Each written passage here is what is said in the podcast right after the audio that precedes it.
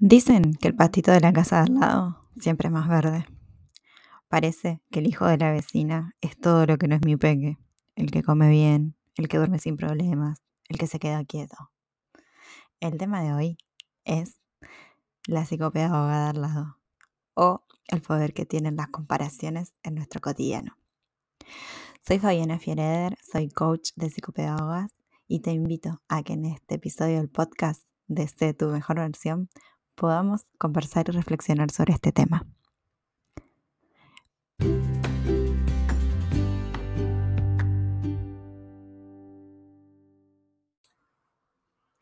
Pero antes de seguir, te voy a pedir que si algo de este episodio te resuena, te gusta o te parece significativo para que otras colegas puedan también reflexionar al respecto, te invito a que compartas el episodio y me etiquetes y bueno, eso también ayuda a que juntas podamos generar una mayor transformación. Parece que la psicopedagoga al lado, o la del frente, o la de un poco más allá, no sé, la que está en el otro consultorio, la de la cuenta de Instagram, o incluso, ¿por qué no? Esa, a la que amo y es una de mis mejores amigas. Parece que la psicopedagoga al lado siempre le va bien, que es feliz con lo que hace, que aprende de los errores, que es una genia en las actualizaciones. Parece que fluye, que no tiene problemas. La psicopedagoga al lado parece que es todo lo que yo no llego a ser. Hoy quiero hablarte de este tema, muy poco hablado, pero muy sentido. Y no, no es sobre la psicopedagoga al lado, porque esa, la psicopedagoga idealizada, perfecta y feliz, te cuento un secreto, no existe. Quiero hablarte de las comparaciones o el poder que éstas ejercen en nosotros en nuestros día a día.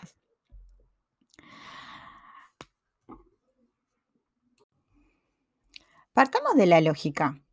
Como dice el dicho, siempre hay alguien mejor que uno y siempre hay alguien peor que uno.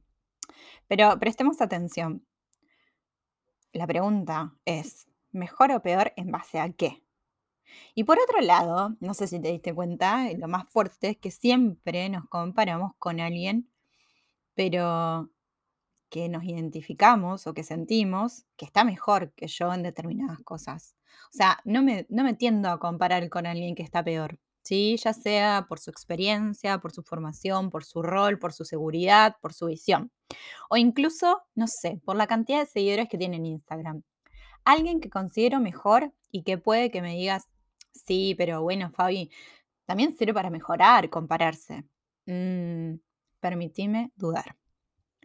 ¿Cómo vamos a mejorar desde una comparación en la que nos estamos posicionando desde un lugar de inferioridad? El lugar inferior es ese siempre que surge desde las comparaciones. Estos son momentos en los que la verdad que nosotras no nos sentimos bien con nosotras mismas y, y, desde ese lugar empezamos a compararnos. Entonces, ya sea por un proyecto que no prosperó, una sesión que falló, una consigna o, algo que, no resultó como yo quería, eh, no consigo el trabajo que deseo, me dijeron que no a algo que propuse y yo estaba muy entusiasmada. No sé, miles de ejemplos de nuestro cotidiano que pueden suceder y que te pueden hacer sentir mal. Y al final la comparación viene como después de todo eso, no sé, como una visita muy conocida de, otros amigos, que son los pensamientos saboteadores y la autoexigencia.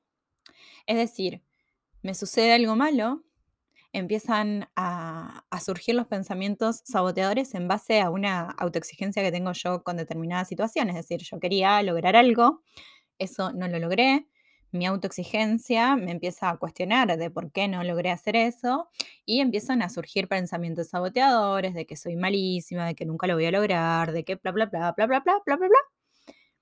Y como para reforzar todos esos pensamientos que están dentro mío, viene algo que me viene a corroborar que esos pensamientos tienen razón. Y es la comparación. Empiezo a compararme y caigo en esa comparación fruto de que quiero que de verdad haya alguien que logró eso que yo no logré y que mis expectativas y mis autoexigencias me van a decir, ves, fulanita de tal lo pudo, o fulanita de tal puede, o fulanita de tal se siente bien. Compararme con esa psicopedagoga que sí, esa que pudo, esa que está segura, esa que, que yo identifico por X razón que está logrando aquello que yo no logré. Entonces, esa comparación viene a afirmar aquellos pensamientos y aquellas exigencias propias y a validar, no sé, a validar, darnos una validación externa de que eso sí se puede y de que yo, porque soy la peor del mundo, no lo pude hacer. Entonces, yo no te voy a mentir. Yo también caí en esas comparaciones o en comparaciones em, con otras colegas de, de diferentes situaciones em, y nadie está libre de la comparación. Es un mecanismo que tenemos muy, muy, pero muy instaurado y a veces lo tenemos tan, pero tan metido dentro que no nos damos cuenta hasta qué punto. No sé, nos han comparado siempre desde chicos con nuestros hermanos, con nuestros primas, con nuestras amigas, que por nuestra contextura, que por nuestro aspecto, por nuestra personalidad. Y a veces la comparación incluso no viene para hacernos sentir mal, sino para diferenciarnos, otras para marcar algún aspecto que el otro hace o es mejor o peor, ¿sí? Pero vamos naturalizando este mecanismo y esta actitud en una sociedad que encima es altamente competitiva y que parece que si otro triunfa es signo de que yo no voy a poder triunfar o que eh, ya está, listo, me tengo que resignar, los demás pueden, yo no, ¿sí? O parecería que si el otro puede, me está robando un lugar o una posición o alguna posibilidad a mí. Pero quiero que te des cuenta que por momentos, en esos momentos en que no estamos ni inseguras ni angustiadas, podemos ver que en realidad el, psico- el crecimiento de la psicopedagoga al lado potencia mi crecimiento, ¿sí? Me ayuda a estar mejor, me permite lograr mis objetivos porque hay una red más fuerte, estoy consolidando mejor este, este espacio. Trascender esa mirada limitante que nos coloca en la comparación y nos condiciona también nuestra mirada y nuestro amor propio, implica trascender y abrazarnos y aceptarnos incondicionalmente, incluso en esos momentos en los que las cosas no salen tan bien. Y tenemos que confiar en nuestra capacidad de crecer y desarrollarnos al máximo.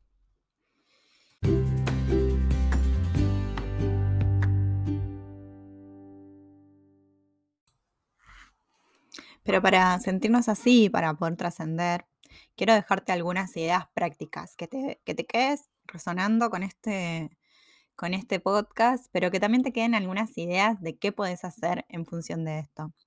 Para mí lo más importante y lo primero que tenés que saber es que en todo ámbito del crecimiento personal, ¿sí?